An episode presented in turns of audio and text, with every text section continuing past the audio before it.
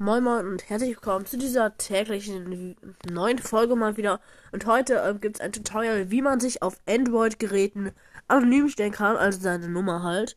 Dann kannst du so zum Beispiel Telefonpranks an Freunde machen. Und als erstes gehst du auf Apps, in den Einstellungen natürlich. Dann gehst du auf System, App, Einstellungen, auf Anrufeinstellungen, auf erweiterte Einstellungen und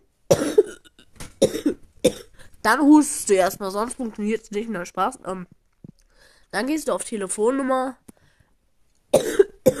dann gehst du schon wieder ganz nach oben auf Telefonnummer. Und jetzt kannst du einfach auf Nummer unterdrücken gehen. Und dann ist deine Nummer unterdrücken. Du kannst jeden anrufen, wen du willst. Und der sieht nicht, dass du es bist. Also, falls er dich eingespeichert hat oder halt nicht.